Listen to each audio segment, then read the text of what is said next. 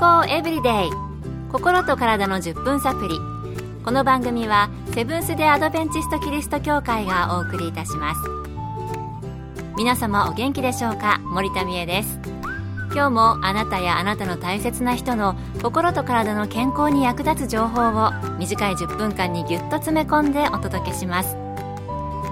セブンス・デ・アドベンチスト・キリスト教会は社会奉仕をモットーに世界中で病院や学校も運営しています。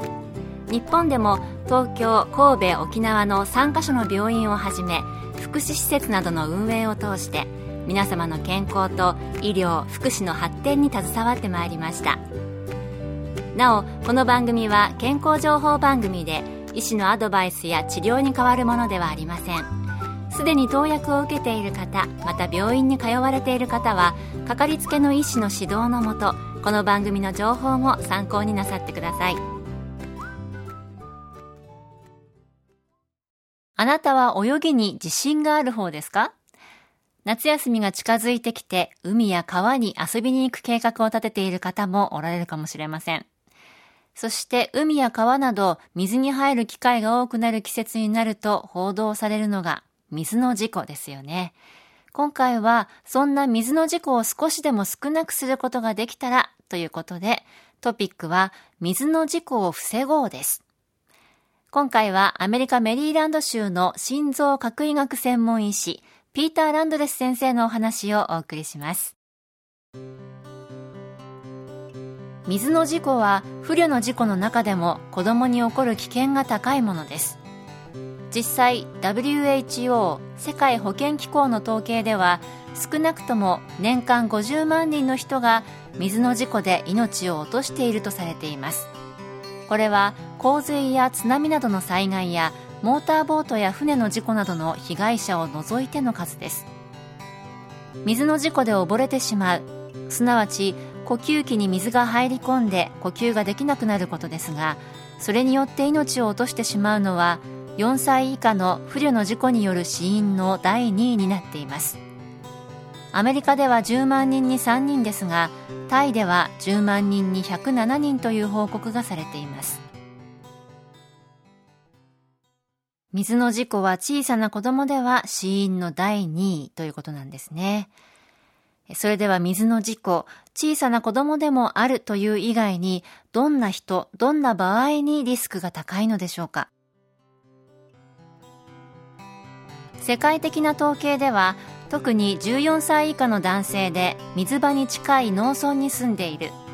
社会的に貧しい、大人の監視がない、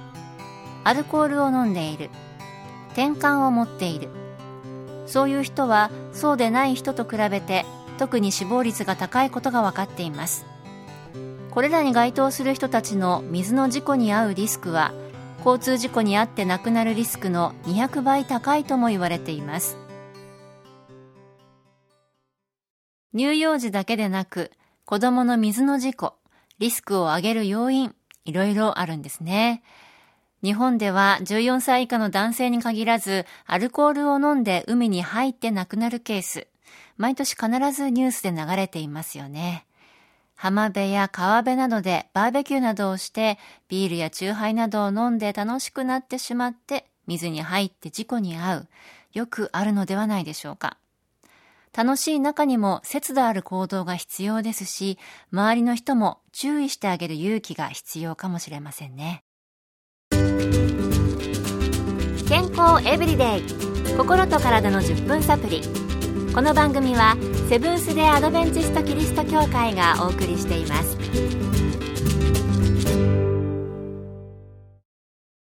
今日は水の事故を防ごうということでアメリカメリーランド州の心臓核医学専門医師ピーター・ランドレス先生のお話をお送りしています。